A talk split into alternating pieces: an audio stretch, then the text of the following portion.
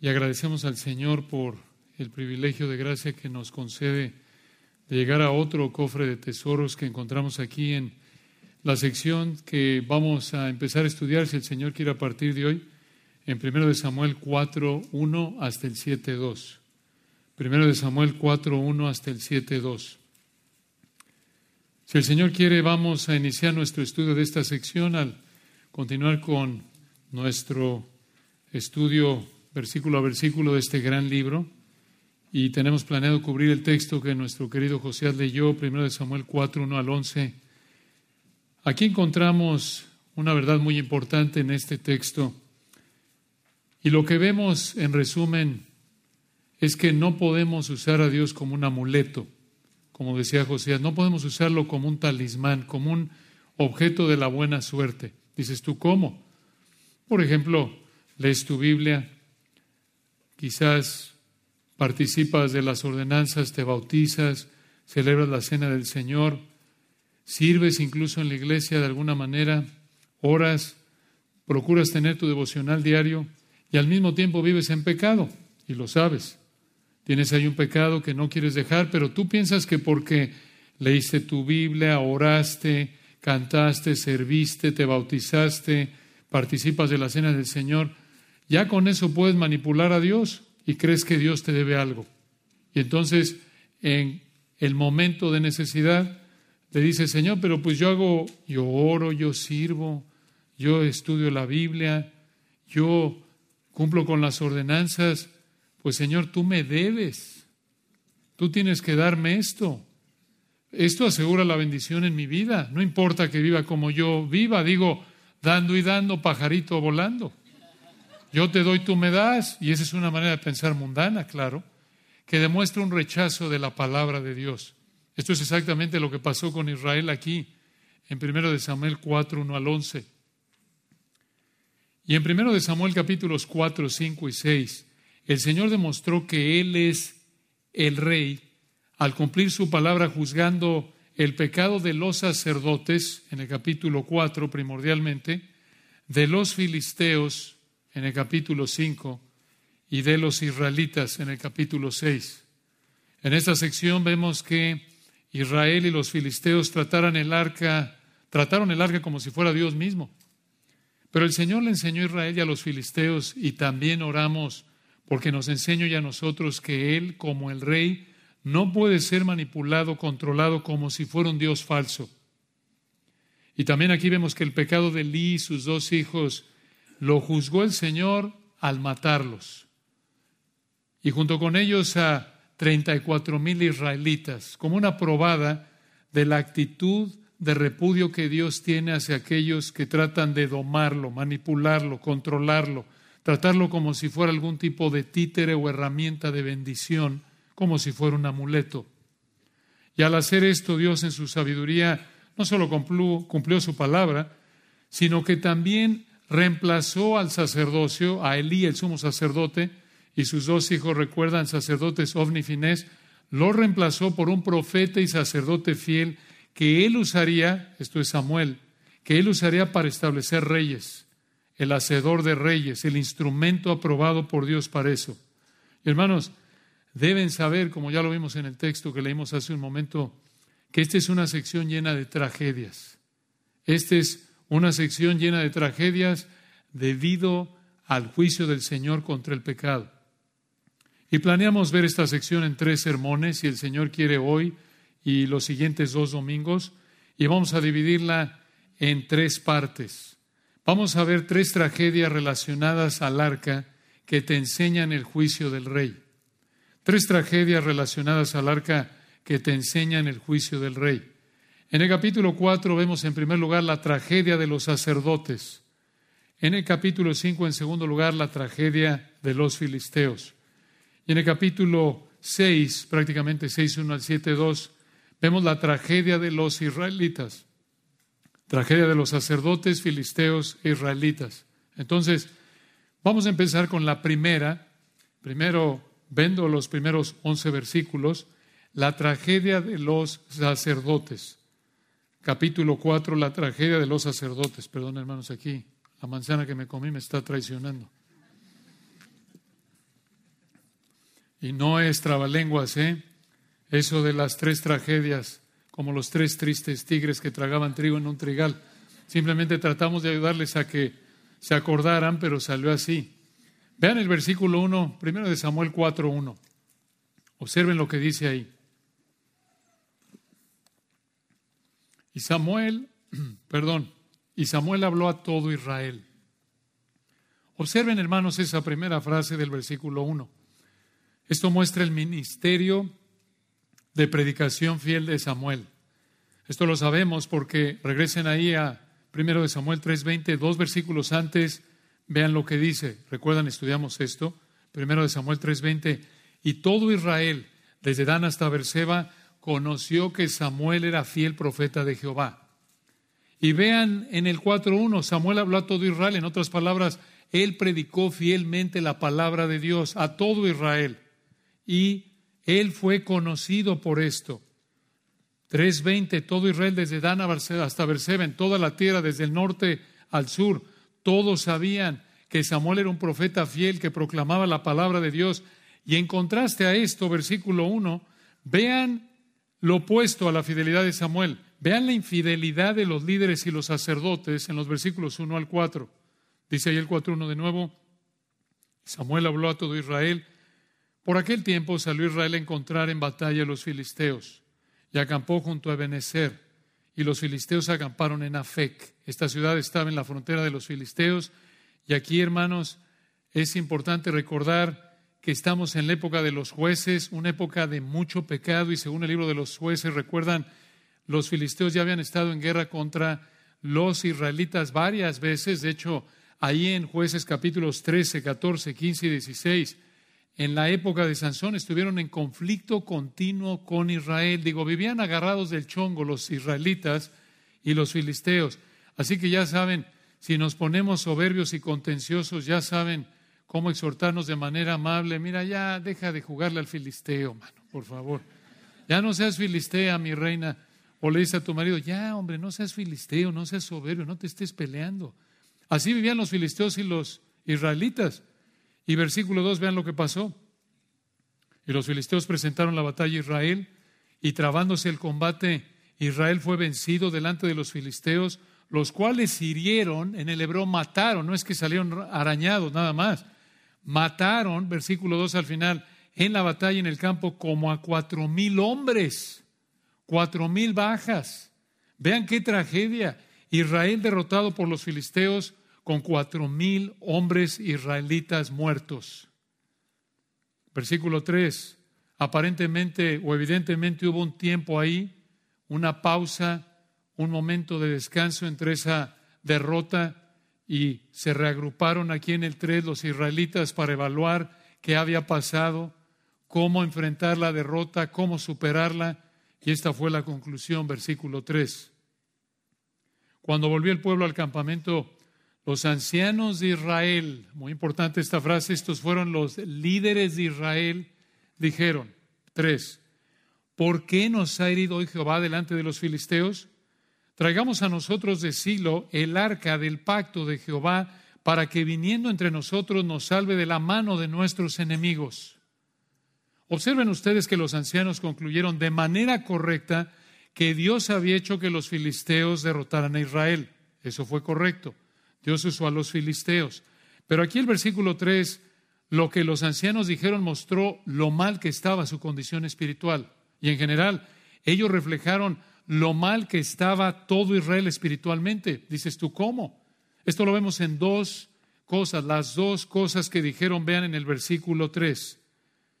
Uno, en su pregunta, dos, en su propuesta. Vean su pregunta, versículo 3. ¿Por qué nos ha herido hoy Jehová delante de los filisteos?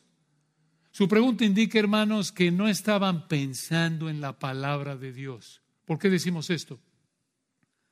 Porque ellos vivían bajo el antiguo pacto, recuerdan, bajo la ley. Y en la ley en Levítico 26, 25, allí en Levítico 26, 25, Dios les advirtió, si desobedecen mi palabra, los voy a entregar en mano de sus enemigos. Y esto es exactamente lo que pasó aquí en primero de Samuel 4. El rey cumplió su palabra al hacer que los filisteos los derrotaran. Israel estaba viviendo en pecado y como lo hemos estudiado en primero de Samuel hasta este punto del libro, capítulo 1, capítulo 2, capítulo 3, vemos el pecado en el que vivía Israel reflejado en la corrupción espiritual del sumo sacerdote Elí y sus dos hijos Ovni y Finés. Y aquí en el 4.3 lo volvemos a ver reflejado en la idea equivocada de los ancianos de que habían sido derrotados porque el arca no estaba con ellos. Dices tú, ¿dónde dice eso? Ahí en el 4.3, véanlo de nuevo. ¿Cuál fue la propuesta de solución que propusieron? Versículo 3 al final. Traigamos a nosotros, decirlo, el arca del pacto de Jehová, para que viniendo entre nosotros nos salve de la mano de nuestros enemigos. Observen, hermanos, que en lugar de pensar correctamente en que fueron derrotados porque Dios juzgó su desobediencia, pensaron que el problema era que el arca no estaba ahí con ellos. Si hubieran pensado en la palabra de Dios, habrían dicho, hombre, claro, claro, ¿qué pasó? Lo sabemos. Recordamos lo que el Señor dijo en Levítico, los filisteos nos derrotaron porque Dios nos juzgó debido a nuestro pecado. Esa habría sido la evaluación y conclusión correcta de la situación. Habrían dicho, esto simplemente es lo que Dios dijo que haría. Esto es Dios cumpliendo su palabra. Por eso Yahweh nos entregó en manos de los filisteos. Merecemos esto y más. Tenemos que confesar nuestro pecado y arrepentirnos. Pero ni siquiera se les ocurrió esto. Así de entregados estaban al pecado. Y a partir de aquí ustedes ven en este texto el énfasis tan fuerte que vamos a ver cómo lo desarrolla el Espíritu del Señor, si el Señor quiere en estos versículos, lo mal, la profundidad del pecado de Israel, lo mal que estaba Israel y por qué Dios los ahogó en tragedia tras tragedia tras tragedia para juzgar su pecado. Estaban tan mal, hermanos, estos ancianos no les pasó por la mente qué dice la palabra de Dios acerca de esto, por qué nos está pasando esto según las escrituras. No, por eso preguntaron, versículo 3, ¿por qué no se ha herido hoy Jehová delante de los filisteos? Qué raro. ¿Cómo pasó esto? Como el que profesa ser cristiano y lo corren del trabajo por robar, por ratero. Y pregunta el que dice que es cristiano, ¿por qué el Señor me quitó el trabajo? Es terrible, hermanos, cuando actuamos como estos líderes. Pasa algo y en lugar de evaluar la situación por lo que dice la palabra de Dios, ni siquiera nos pasa por la mente lo que dice la Biblia. ¿Qué dice la Biblia acerca de la situación que estoy viviendo? Así debemos vivir como cristianos todo el tiempo. Esto es Primera de Tesalonicenses 5, 20 al 22. Primera de Tesalonicenses 5, 20 al 22. Examinadlo todo retened lo bueno, absteneos de toda especie de mal.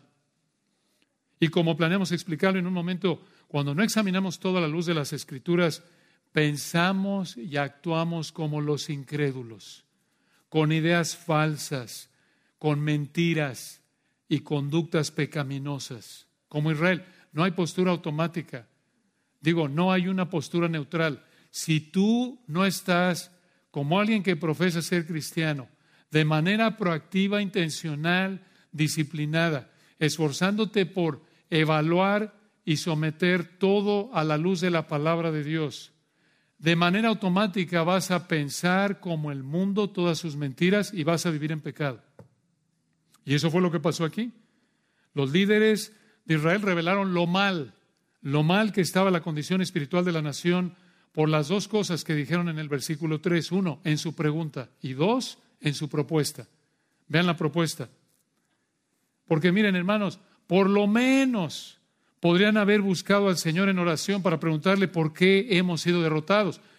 Vamos a pensarlo mejor por un momento. Si, bueno, se les olvidó Levítico. Bueno, vamos a pensar por un momento que estaba la cosa tan mal que se les olvidó porque no habían estudiado las escrituras como debían. Pero si hubieran tenido un corazón humilde, hubieran acudido al Señor en oración y hubieran dicho, ¿por qué, Señor? Eh, y se hubieran examinado y hubieran de nuevo confesado su pecado. Pero no, En lugar de clamar al Señor, en lugar de pensar conforme a las escrituras, presentaron una propuesta trágica, escandalosamente blasfema. Vean la propuesta, allá al final del 3, para corregir esta derrota, según ellos. Dice al final del 3, traigamos a nosotros de Silo, ahí estaba el tabernáculo, ahí estaba el arca, el arca del pacto de Jehová. Vean para qué.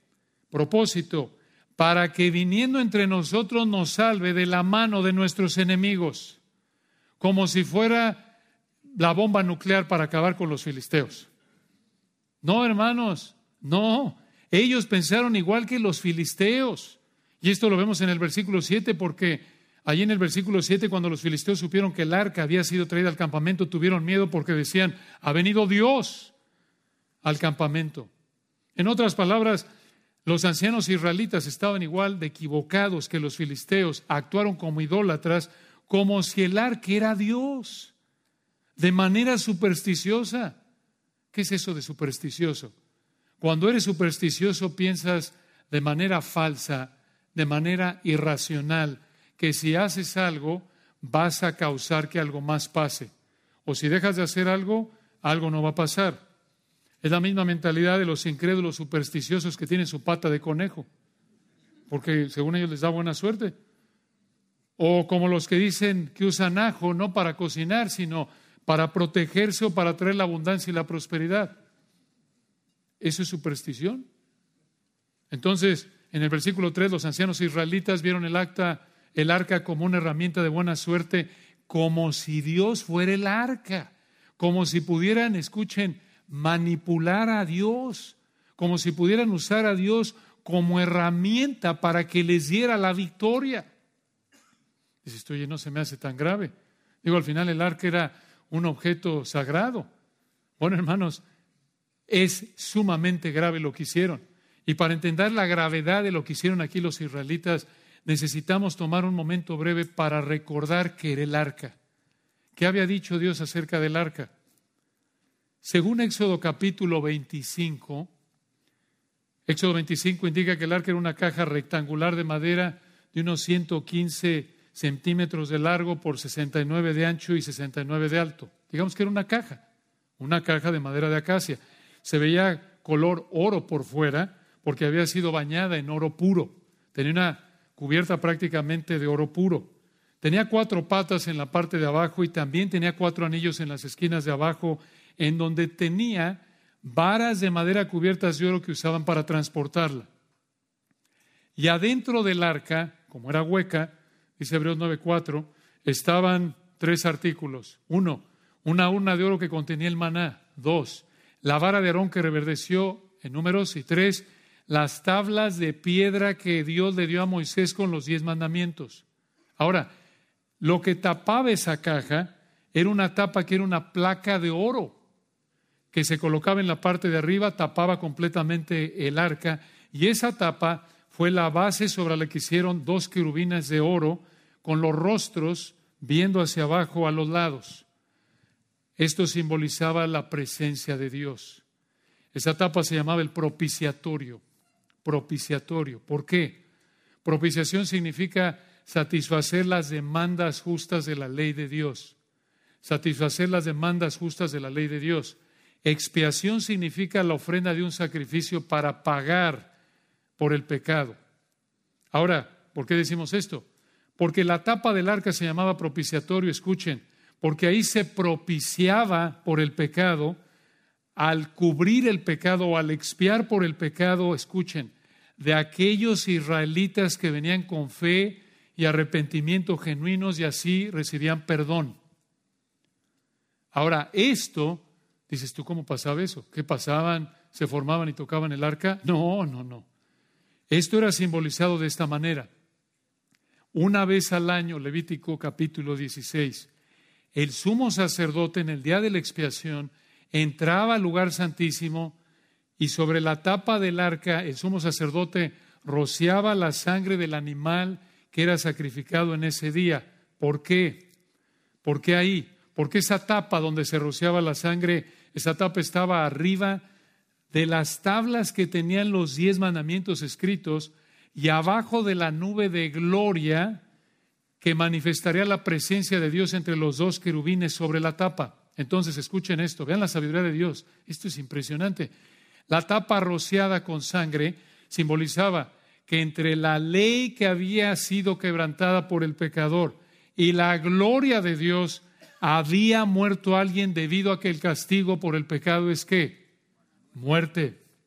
Pero no era la sangre de los israelitas, sino del animal que había muerto en lugar de, como sustituto de los israelitas que creían y estaban arrepentidos.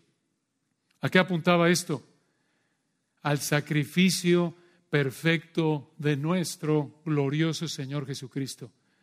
Y de esta manera los, judíos que habrían sido fieles al Señor cuando llegara el Señor, ellos hubieran, los que habrían estado familiarizados con estas verdades, habrían dicho, claro, este es el Cordero de Dios que quita el pecado del mundo, este es al que apuntaba el sacrificio del día de la expiación y todos los demás sacrificios del sistema sacrificial. Entonces, como pueden ver, el arca era algo sagrado, era algo único. El arca, de hecho, estaba en el lugar santísimo, hasta el fondo del tabernáculo, atrás del velo. Nadie la podía ver más que, ¿quién? El sumo sacerdote. Era el artículo, hermanos, más sagrado porque el arca simbolizaba la presencia de Dios. No era Dios, como la trataron aquí en 1 Samuel 4, los israelitas y los filisteos. Y además, de nuevo, hermanos, nadie, nadie podía ver el arca más que el sumo sacerdote una vez al año y eso bajo circunstancias sumamente cuidadosas, con precauciones extremas, como dice Levítico 16. Tenía que seguir un protocolo, un procedimiento de manera minuciosa, cuidadosa, como dice Levítico 16, porque se jugaba prácticamente la vida del sumo sacerdote si no seguía el procedimiento al pie de la letra, como Dios lo había mandado. Y en números 4, 5 al 15, números 4, 5 al 15, dice que cuando el campamento israelita se mudaba, tenían que seguir un procedimiento igual de cuidadoso para mover el arca. No era, oye, échame la mano, Finés, agárratela de allá, no, por favor. No, no, no. ¿Cómo? ¿Cómo movían el arca? Primero, números 4 lo dice, Aarón y sus hijos tenían que desarmar el velo de la tienda y usar el velo para envolver el arca. Después la cubrían. Venía una segunda capa protectora sobre esta caja, el arca. La cubrían con la cubierta exterior, que era repelente al agua. Y en tercer lugar, le volvían a cubrir, pero ahora con un paño azul y, le, y la levantaban por las varas. Y no cualquiera, los hijos de Cuat los cuatitas, la transportaban al cargarla por las varas. Y nadie más que los cuatitas la podía cargar de las varas. Incluso los cuatitas, si la tocaban, Dios les advirtió que los, los mataba. Imagínate que hubiera sido un cuatita, hubieras temblado si te tocaba cargar el arca. Y esa era la idea. Dios quería infundir este temor santo en ellos, de decir, yo soy el santo de Israel santo, santo, santo, y me van a tratar con la reverencia, el temor, la adoración extrema, lo más posible conforme a la capacidad limitada de la naturaleza humana caída. Esa es la idea, que temblaran ante Dios, que entendieran que esto los llevara a ver su pecado, que eran indignos siquiera de ver el arca. De hecho, recuerdan en 2 de Samuel capítulo 6, Dios mató a Usa por tocar el arca. Pero estos rufianes, aquí en 1 de Samuel 4, los ancianos de Israel eran unos torpes. No pensaron, escuchen, que sacar el arca podía poner en peligro la vida de los israelitas, porque era una realidad. Había, escuchen, más peligro de muerte para Israel por sacar el arca que por la guerra contra los filisteos. Así de ser era la situación. No estamos exagerando, por eso es importante que entiendan el trasfondo, porque al entender esto podemos entender cómo el Espíritu Santo está expresando aquí la profundidad de la blasfemia que Israel está aquí cometiendo. Y claro, la misericordia de Dios, porque a pesar que estaban bajo juicio y lo manifestó el Señor con tragedia tras tragedia, aún así les mostró misericordia porque merecía que los hubiera fulminado a todos por esta, este acto de osadía blasfema. Entonces aquí Israel está pensando y actuando como el mundo idólatra. Pero de nuevo no nos sorprende que actuaran como el mundo porque versículo 3 lo acabamos de ver, ni siquiera les pasó por la mente lo que Dios había dicho en su palabra. Y lo peor de esto es que fueron los ancianos de Israel, los líderes, versículo 3, los que propusieron esto. Ellos eran los líderes de Israel. Ellos deberían haber puesto el ejemplo de cómo pensar y actuar conforme a las escrituras, pero no fue así. Y esto de nuevo indica lo mal que estaba la nación de Israel en su vida espiritual, que estaban bajo el juicio de Dios, merecían estas olas trágicas de juicio y más. Hermanos, cuando rechazamos las escrituras, aún como cristianos, en algún punto específico, pensamos y actuamos como cualquier incrédulo. Nos vemos como cualquier otro idólatra. Cuando no acudimos a las escrituras, actuamos como los que viven para todo menos Dios. Pero Dios nos manda que dejemos las ideas del mundo y las reemplacemos por su palabra, que nos quitemos las telarañas de mentiras, de tradiciones, de ideas no bíblicas. Y Romanos 12.2, renovaos por medio de la transformación de vuestro entendimiento. Ahora entonces aquí en 1 Samuel 4.3, vean el texto de nuevo, Israel fue derrotado por los ancianos, por los filisteos, los ancianos no supieron por qué, pidieron que el arca fuera traída para que Dios los salvara de los filisteos y versículo 4 dice así, 1 Samuel 4.4, y envió el pueblo a Silo y trajeron de allá.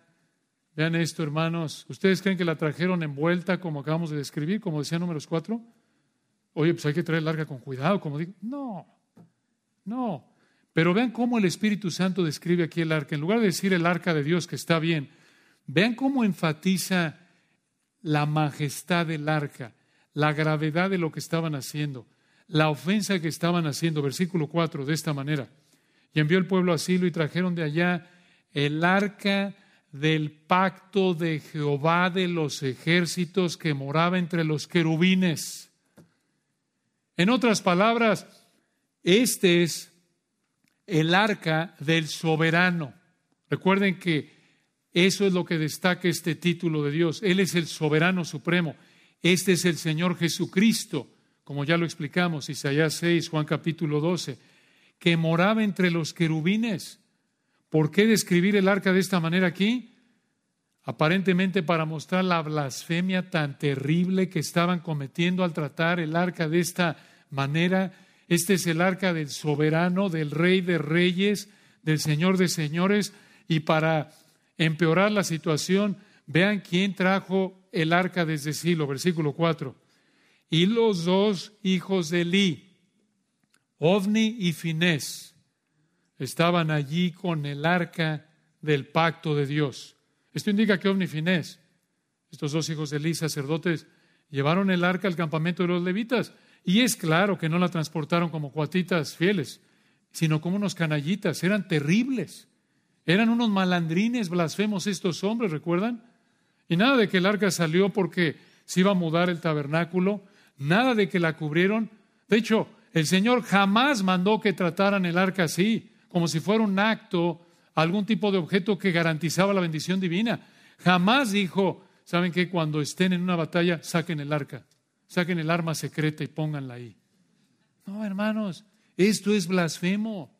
¿Cómo es posible que hicieron esto los sacerdotes, Ovni, Finés y su papá, el sumo sacerdote Elí? ¿Cómo es posible que ellos que tenían la responsabilidad dada por Dios de custodiar, de cuidar, de proteger el arca, ¿cómo es posible que ellos permitieron que el arca fuera tratada de manera blasfema? ¿Cómo es posible que permitieron que el arca fuera tratada como si fuera Dios mismo, como si garantizara la victoria? de estos israelitas impíos? Ellos estuvieron mal en usar el arca de esta manera, pero en un sentido no nos sorprende que hicieron esto. ¿Por qué? Porque recuerden, lo vimos desde el capítulo 2, vivían en pecado. Estos eran unos rufianes. No nos sorprende que pecaron tratando al Señor y su arca de esta manera. Y lo vimos en los capítulos 2 y 3. Es probable que quizás pensaron, bueno, vamos a llevar el arca, a lo mejor nos van a dar algo algún beneficio personal, porque así eran, eran unos mercenarios, ¿se acuerdan? Vivían ahí robando la grasa de las ofrendas que era para Dios, vivían acostándose, fornicando con las mujeres que venían a servir al tabernáculo. Y su papá, el sumo sacerdote ¿por qué? ¿Por qué lo permitió? Bueno, aparentemente Elí no lo permitió y ellos no le hicieron caso. ¿Por qué decimos esto? Porque en el versículo 13 vemos el temor de Elí ante el hecho de que estaba preocupado que el arca se la habían llevado. Y en el 2.25 vimos que Ovni eran unos obstinados y por eso concluimos que es probable que Ovni hicieran esto sin importarles lo que su papá les dijera. Y como lo vemos ahí en 1 Samuel 2.25 y 3.3 en un sentido, él era responsable porque no había castigado a sus hijos antes, recuerdan, y ahora Ovni y Finés habían llegado a un punto de rebeldía que no les importaba probablemente lo que decía el papá en este caso. Ahora, hermanos, observen algo aquí. Escuchen. ¿Por qué hicieron esto los ancianos, estos israelitas? ¿Por qué hicieron esto si acabamos de ver en el 3.20? Vean el 3.20, que todo Israel desde Dan hasta Berseba conoció que Samuel era fiel profeta de Jehová y en el 4.1, Samuel habló a todo Israel. Dices tú, ¿qué estás diciendo? Esto, escucha. ¿Cómo fue posible que los ancianos y los sacerdotes trataran el arca de manera blasfema cuando estaban oyendo la palabra de Dios por la boca de Samuel, un hombre de Dios? ¿Cómo es posible? ¿Por qué? Porque Puedes estar oyendo la palabra de Dios por boca de un hombre de Dios y rechazarla. Y esto es confirmado porque en 1 Samuel capítulo 8 los ancianos y el pueblo volvieron a violar la palabra de Dios al pedir un rey y rechazaron que Dios reinara sobre ellos. Esto es una tragedia. Esta es una situación alarmante. Y hermanos, no podemos actuar así. No podemos estar escuchando la predicación fiel de la palabra de Dios y rechazarla y violar lo que se nos predica. Por la gracia de Dios debemos ser hacedores de la palabra, no tan solamente oidores. Esto nos debe llevar a examinar nuestra vida. ¿Hay algún área en la que conscientemente estamos rechazando la palabra de Dios que se nos predica y razonando como el mundo? ¿Estoy en algún área de mi vida en este momento rechazando la predicación de la palabra de Dios en algún punto y razonando como el mundo? Sé que estoy mal en esta área, sé que estoy pecando, pero lo hago a un lado y simplemente pienso que estoy bien porque por acá trato de compensar eso con mi supuesta supuesto ritual de leer, de servir, de cantar y pienso que Dios me debe bendición aunque por acá tengo pecado. Esa es una manera de pensar mundana, blasfema. Dios no es un juguete. Dios es el santo de Israel y Él es el que establece cómo debemos vivir. Y nuestra responsabilidad es honrarlo en todo lo que hacemos. Pero cuando estamos oyendo la palabra y la rechazamos, esto es lo que pasa. Esto fue, esto fue, hermanos, en la cara de Samuel prácticamente. Dices tú, oye, Samuel dónde estaba? ¿Por qué no los paró? El texto no lo dice. No sabemos. Lo que sí vemos es que Dios está enfatizando en el 4, 5 y 6 que está quitando estos sacerdotes impíos para meter, digamos, de manera permanente a Samuel para que entonces lo use para la siguiente etapa en la historia de Israel. Pero obviamente Samuel no habría estado contento, seguramente en esto. No sabemos si supo, no sabemos dónde estaba él, pero hermanos, vean lo que pasó, versículo 5. Ovni y Finés llevaron el arca y primero de Samuel 4, 5. Aconteció que cuando el arca del pacto de Jehová llegó al campamento, todo Israel gritó con tan gran júbilo que la tierra tembló, o la idea se conmovió, se alborotó. Y esto vuelve a mostrar la idea equivocada que vimos en los ancianos de Israel del versículo 3. Pensaron que el arca les aseguraba la victoria. Pensaron, ya lo hicimos, ya lo hicimos. Pero al igual que los ancianos demostraron una torpeza espiritual de lo peor. ¿Por qué? Porque de nuevo, si hubieran estado pensando en lo que Dios dice en su palabra acerca del arca, habrían estado aterrados, pensando que Dios los podría matar por estar cerca del arca. Aquí, hermanos, habría sido una escena tratando de imaginarla como estos rufianes, obvio, no habrían tomado el tiempo de envolverla y todo. Viene aquí el arca, obviamente bastante llamativa porque es una caja de oro. Y viene entrando y se ponen felices. Si hubieran estado pensando conforme a la palabra de Dios, habrían estado aterrados como los israelitas en el monte Sinaí cuando Dios les dio los diez mandamientos, ¿recuerdan? Que le dijeron a Moisés, habla tú con Dios porque nosotros vamos a morir. Si hubieran estado pensando conforme a la palabra aquí en el versículo 5, habrían salido huyendo. Habrían dicho, no, no quiero ni verla. De nuevo, nadie la podía ver más que el sumo sacerdote siguiendo un procedimiento que Dios mandó en Levítico 16. Esto fue una blasfemia. Y de nuevo, hermanos, tenemos que eh, entender esto porque el Espíritu Santo aquí está enfatizando, por lo que vemos en el texto, la seriedad, la gravedad, la blasfemia alarmante que cometieron aquí los israelitas. Y esto nos ayuda a entender por qué Dios los inundó con ola tras ola de tragedia. Ya había matado a cuatro mil. Y estos, estos perversos impenitentes siguen persistiendo y entregándose más en su pecado.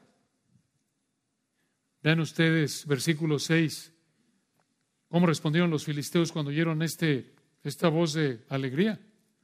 Primero de Samuel 4, 6.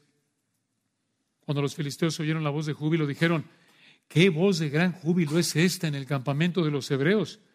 Y supieron que el arca de Jehová había sido traída al campamento. Y versículo 7, y los filisteos tuvieron miedo porque decían, ha venido Dios al campamento. Y dijeron, ay de nosotros. Estamos, estamos acabados, es la idea. Pues antes de ahora no fue así. Vean de nuevo su manera de pensar idólatra equivocada. Ellos pensaron que Dios era el arca y como lo vimos en el versículo 3, esto muestra que los israelitas estaban actuando como los filisteos incrédulos. Pensaron que el arca era Dios mismo. Pero escuchen, aquí otra vez vemos lo mal que estaba Israel. En un sentido aquí los filisteos estaban mejor que Israel. Dices tú, ¿por qué? Porque versículo 7, los filisteos tuvieron miedo cuando llegó el arca pensando que era Dios. Pero los israelitas, versículo 5, estaban contentos. Estaban mejor los filisteos desde este punto de vista que los israelitas. Versículo 8, repiten, vean ustedes el miedo, ya lo dijeron en el 7 en los filisteos, en el 7, ay de nosotros, en el 8 lo repiten, ay de nosotros, así como, recuerdan Isaías, ahí en el capítulo 6 cuando vio la santidad de Dios y dijo, ay de mí que soy muerto, ¿se acuerdan? Esa es la idea, es, es, es, esto es un, está pronunciando una maldición. Aquí los israelitas están diciendo, estamos pero acabados, ya llegó Dios. Dices tú, bueno, pero no es Dios el arca, correcto, pero así lo veían ellos, aunque de manera equivocada. Y vean ustedes versículo 8, ay de nosotros ¿quién nos librará de la mano de estos dioses poderosos? Vean la palabra dioses. Esto muestra que pensaban los filisteos que los israelitas tenían varios dioses, de nuevo mostrando su ceguera espiritual. Pero vean al final del versículo 8, dijeron que estos supuestos dioses de los israelitas, versículo 8 al final, estos son los dioses que hirieron a Egipto con toda plaga en el desierto. ¿A qué se refiere eso? Al Éxodo al Éxodo. Los filisteos sabían de lo que Dios había hecho en Egipto, pero aquí en el versículo 8 volvemos a ver que ellos pensaban que el arca era Dios mismo. Y en el versículo 9 vean, los filisteos dicen algo que vuelve a mostrar su ceguera espiritual. Primero de Samuel 4, 9. Vean ustedes, hermanos, aquí cómo se ve un incrédulo y tristemente cómo se llega a ver alguien que profesa a Cristo, pero piensa y actúa como el mundo. Versículo 9, aquí tienen a muchas universidades en la actualidad. Dices, ¿dónde? Veanlo en el 9. Esforzaos, oh filisteos. Esta fue la solución. Dijeron, versículos 7 y 8, estamos acabados, acabados. Sabían del poder de el Dios de los israelitas, por eso dijeron en el 8, estos son los dioses que hirieron a Egipto con toda plaga en el desierto. ¿Sabían algo? Versículo 9, no de manera correcta, pero sabían algo. Y en el 9 esta fue la estrategia de batalla. ¿Cómo iban a enfrentar esto? Versículo 9. Esforzaos, oh filisteos, y sed hombres, para que no sirváis a los hebreos, como ellos os han servido a vosotros. Y repiten, sed hombres y pelead. Dices tú, hombre, me gusta eso. Sé hombrecito, abróchese los pantalones. No, hermanos. No, no, no, no. Esto está mal. Aquí dices tú, bueno, pero ¿qué no dice ahí en 1 Corintios 16, portados varonilmente hay que actuar como hombres? Hay que ser valientes, sí, pero esto no es lo mismo. Esto es actuar como hombres de manera independiente de Dios, como si tú fueras Dios y el que determina el resultado de cualquier situación, incluso que puedes derrotar al pueblo de Dios por tu esfuerzo humano. Esto es una blasfemia otra vez. Los filisteos, versículo 9, querían esforzarse para ganar la guerra y así evitar volverse esclavos de los hebreos, así como los hebreos los habían servido en el pasado, como lo vemos en jueces capítulo 13. Pero aquí en el versículo 9 observen, vemos por lo menos dos indicadores de la ceguera espiritual de los filisteos, dos indicadores de su ceguera espiritual. Número uno, pensar que su esfuerzo humano era lo que determinaba la victoria. Pensar que su esfuerzo humano era lo que determinaba la victoria. Dios determina la victoria, no el esfuerzo humano. Recuerdan Proverbios 21, 31. Ahí lo dice el Señor claramente en Proverbios 21, 31. El caballo se alista para el día de la batalla, mas Jehová es el que da la victoria. Sí, debemos esforzarnos en lo que hacemos para recordar que tenemos una responsabilidad, claro. Nos esforzamos en lo que hacemos, pero recordamos que dependemos del Señor para todo, para todo. Él nos da vida y aliento y todas las cosas. Debemos de pensar como Joab lo dijo en segundo de Samuel 10:12. Resumiendo, Allí en 2 de Samuel 10:12, Joab dijo, ahí en una batalla, esforcémonos y haga Jehová lo que bien le pareciere. Esforcémonos y haga Jehová lo que bien le pareciere. Así debemos vivir. Échale los kilos con todo, toda la carne al asador y que el Señor haga lo que quiera. Hay un segundo indicador aquí en el versículo 9 de la ceguera espiritual de los filisteos. Y es este, escucha, no solo pensar que su esfuerzo humano determinaba la victoria, sino que en segundo lugar, pensar que podían derrotar al pueblo de Dios mediante el esfuerzo humano. Pensar que podían derrotar al pueblo de Dios mediante el esfuerzo humano. Esto otra vez mostró su blasfemia. Y vean aquí que ni siquiera le pidieron ayuda a sus dioses, no lo dice el texto.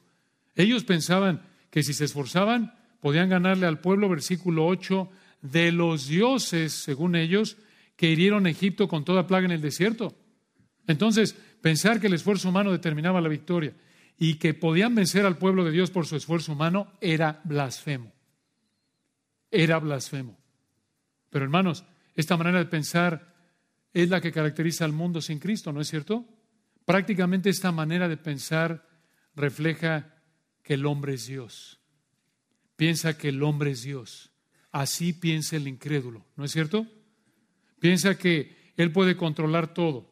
Hoy y mañana iremos a tal lugar y viviremos y haremos y ganaremos. Santiago 4. Pero no vivimos así. Sabemos que esa es una manera falsa de vivir.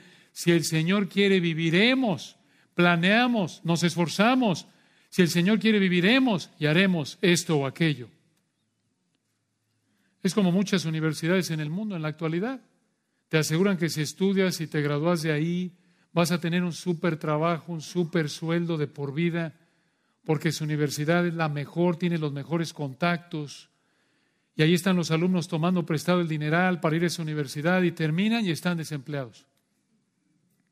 Y encima de eso, ahogados en deudas que no pueden pagar porque no encuentran el trabajo que les prometió la universidad. Dices, ¿tú es eso pecado?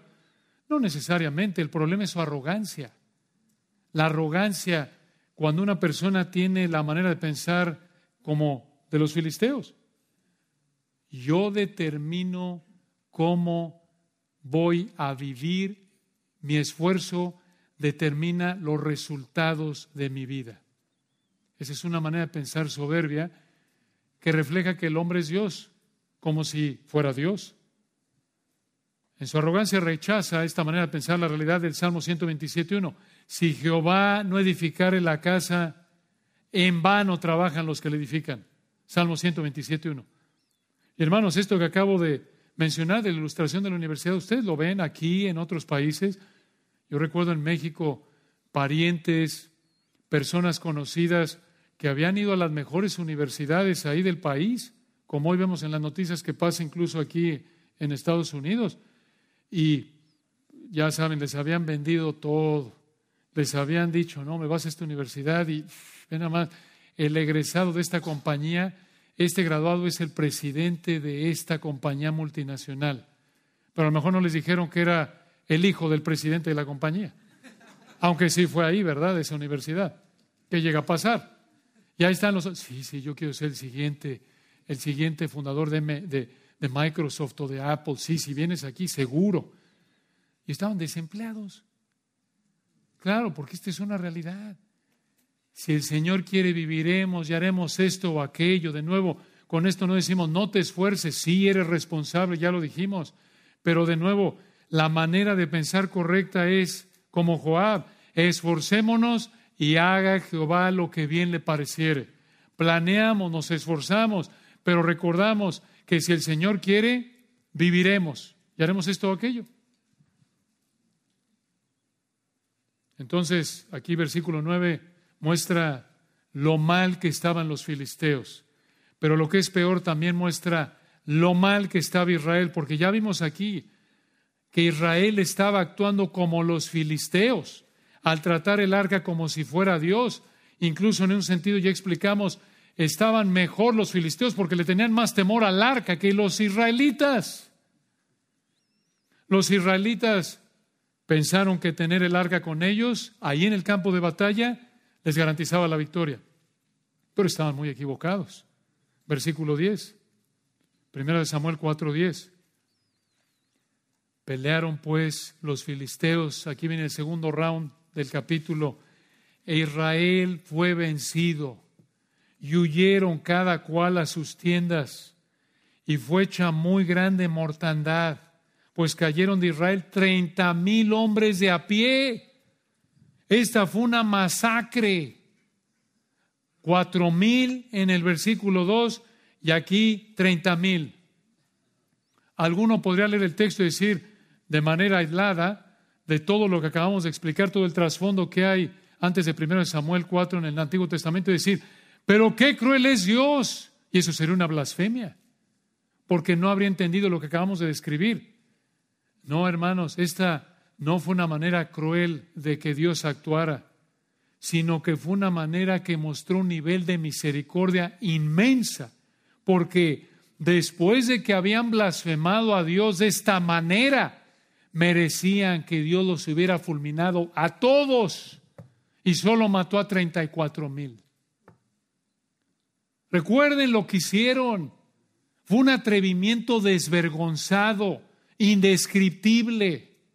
Jamás en la historia de Israel se había tratado el arca de esta manera. Jamás el arca había estado expuesta al ojo público de esta manera blasfema, deshonrosa, impía. ¿Se dan cuenta? Entonces, nada de que, oye, Dios pues no les dio chance. No, hermanos, sí les dio oportunidad, tenían la palabra, la rechazaron y persistieron en rechazar. Y no ha acabado el Señor con las tragedias. Dices tú, oye, pero qué duro Dios. No, es que no se han arrepentido. No se han arrepentido. Dios les está mostrando un nivel de misericordia al no haber fulminado a todos de nuevo, pero vienen dos tragedias más, versículo 11. Primero de Samuel 4:11. Primera tragedia. Y el arca de Dios fue tomada. Dices tú, ¿por qué es esto tan malo? Esto es, hermanos, esto es una emergencia nacional. Esto es una crisis de crisis. Esto es, desde el punto de vista de Israel, la peor crisis en la historia de los israelitas. Dices tú, ¿por qué? Porque aquí tienen en 1 Samuel 4:11 la primera vez en la historia de Israel en la que el arca estaba en manos de gentiles, de idólatras. La primera vez en la historia de Israel que el arca estaba fuera del control del pueblo de pacto de Dios. El artículo más sagrado, el artículo que simbolizaba la presencia y el poder de Dios de manera singular, estaba en manos de filisteos. Y escuchen, para agravar la situación, al tomar el arca aquí los filisteos, en su manera de pensar de la época corrupta, ciega espiritualmente, junto con el resto de las naciones gentiles, al haber tomado el arca aquí en el versículo 11, donde dice, vean el texto, el arca de Dios fue tomada, los filisteos pensaron que tenían, versículo, recuerdan, que tenían, versículo 8, a los dioses poderosos que hirieron a Egipto con toda plaga en el desierto bajo su control. ¿Se dan cuenta? Dices, bueno, fue una ilusión para ellos. Sí, fue una ilusión en términos de que era una mentira, pero ¿qué es esto? Aquí tienen ustedes una ilustración de cómo el pecado de los israelitas, primordialmente de los sacerdotes, dio lugar a que los gentiles blasfemaran a Dios. Esta fue la peor crisis nacional de Israel hasta este punto, desde el punto de vista del arca, en su historia. Y saben que, hermanos, algo así pasa con nosotros, como dice Romanos 2, como dice Tito 2, cuando como cristianos pecamos, cuando como cristianos rechazamos al Señor en algún área donde sabemos que estamos pecando y el mundo nos ve, damos lugar para que el creyente blasfeme el nombre del Señor, ¿no es cierto? Esto es algo vergonzoso, reprobable. Y a Dios no le gusta esto, como lo hemos visto aquí, pero por si no quedó claro, vean la segunda tragedia al final del versículo 11, 1 Samuel 4:11, y muertos los dos hijos de Eli, Ovni y Finés. Los dos sacerdotes muertos. La muerte de Ovni y Finés cumplió lo que Dios dijo en 1 de Samuel 2:34. Y te será por señal esto, 1 de Samuel 2:34 Dios le dijo a Elí a través de un profeta ahí, te será por señal esto que acontecerá a tus dos hijos, Ovni Finés. Ambos morirán en un día. Dios usó la guerra contra los filisteos para matar a estos dos hombres. De nuevo, hermanos, ¿merecían morir Ovni Finés? Ya se habían tardado. Podemos decir en un sentido, ya se había tardado el Señor. Desde el punto de vista de nuestra perspectiva caída, pero eso fue la gracia y misericordia de Dios. En su plan perfecto les dio tiempo para arrepentirse. No se arrepintieron. Y recuerden de nuevo, estos dos rufianes habían, habían abusado, deshonrado al Señor con el privilegio que les dio de servir como sacerdotes, de representar al pueblo ante Dios y ellos a, al pueblo esto es representar al pueblo, a Dios ante el pueblo y al pueblo ante Dios. Esa era la función de un sacerdote. Y en lugar de conducirse de una manera que honraba al Señor con esa responsabilidad digna, la corrompieron para satisfacer sus deseos pecaminosos. Recuerden, tomaban la grasa de los animales de ofrenda para ellos en lugar de ofrecérsela al Señor como él había dicho y encima de eso, recuerden, fornicaban con las mujeres que venían a servir al tabernáculo y en un sentido, el tiro de gracia de su blasfemia sacaron el arca para usarla como herramienta de superstición para controlar a Dios. Entonces, los filisteos vencieron a los israelitas. ¿Por qué? Porque Dios juzgó a los israelitas por su pecado y con todo y el arca ahí presente. Y de esta manera el Señor les mostró a los israelitas que Él es el rey que cumple su palabra y que no lo podían tratar como un juguete, no lo podían manipular para hacer lo que ellos querían. Qué tragedia, ¿no es cierto? Qué tragedia. Hermanos, no seamos como Israel. No pequemos tratando a Dios como si pudiéramos manipularlo para que haga lo que queramos. No podemos, hermanos, escucha, tomar medios que el Señor nos da para adorarlo y usarlos para manipularlo. Esto va de la mano con la misma práctica soberbia en un sentido de los escribas y fariseos de Mateo 6. Por ejemplo, en lugar de que como cristiano vivas en santidad y ores y ofrendes y sirvas para adorar a Dios, toleras el pecado en tu vida y terminas usando el ritual externo como la oración, la ofrenda, el servicio, incluso el estudio bíblico para manipular a Dios y piensas de manera equivocada que como oras y estudias y ofrendas y sirves, obligas o presionas a Dios para que haga lo que quieres. Y si haces esto, te expones a que Dios te discipline por tu pecado. No es así. Dios no le debe nada a nadie. Aplicando Romanos 11:35, ¿quién le dio primero a Él para que le fuere recompensado? Nosotros, hermanos, le debemos todo a Él, como dice el himno. Él, empezando por arrepentimiento, fe, sumisión al Señor Jesucristo, y lo que Él nos dé está bien, es correcto. Y si no nos da lo que nos debe, que es el infierno eterno, no nos lo da, no porque nosotros hicimos algo para evitarlo, sino porque Cristo hizo todo y lo sigue haciendo por gracia pura para su gloria. Así que no seas soberbio y te atrevas a blasfemar y cobrarle a Dios como si te debiera algo. No te atrevas a cobrarle a Dios nada porque vas a terminar en el infierno si te da lo que te debe.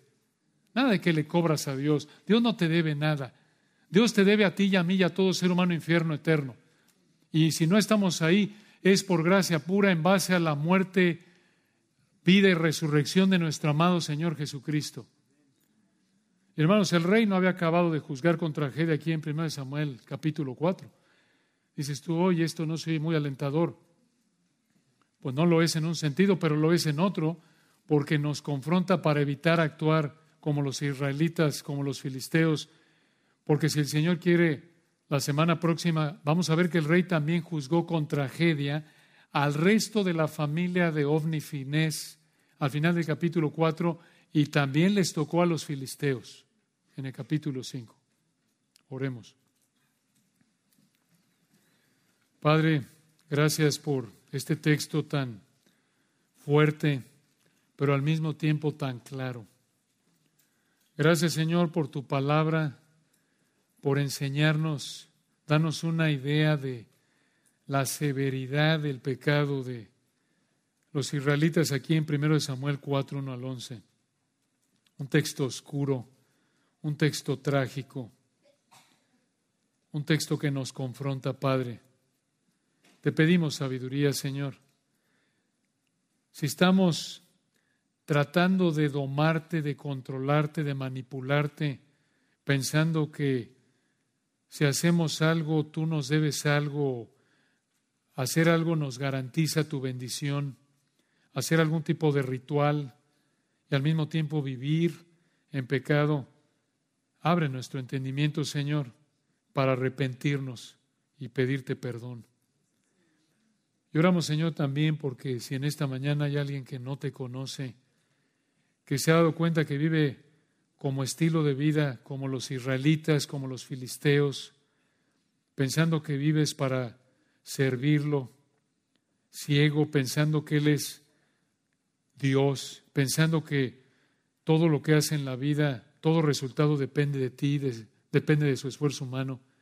Te rogamos que tu Espíritu abra su entendimiento y que le hagas entender que no puede ofrecerte más, nada más que su pecado, que no merece nada más que el infierno, no le debes nada más que la muerte eterna en el infierno. Y que venga a ti en arrepentimiento y fe, te ruegue por misericordia los salves en base a los méritos de Cristo, que reconozca que si confesare con su boca que Jesús es el Señor y creyere en su corazón que Dios le ha levantado de los muertos, será salvo. Concede, Padre, arrepentimiento y fe a los que no te conocen. Y te damos la gloria, Señor, agradecidos por el privilegio que nos diste de estar juntos hoy en Cristo Jesús. Amén.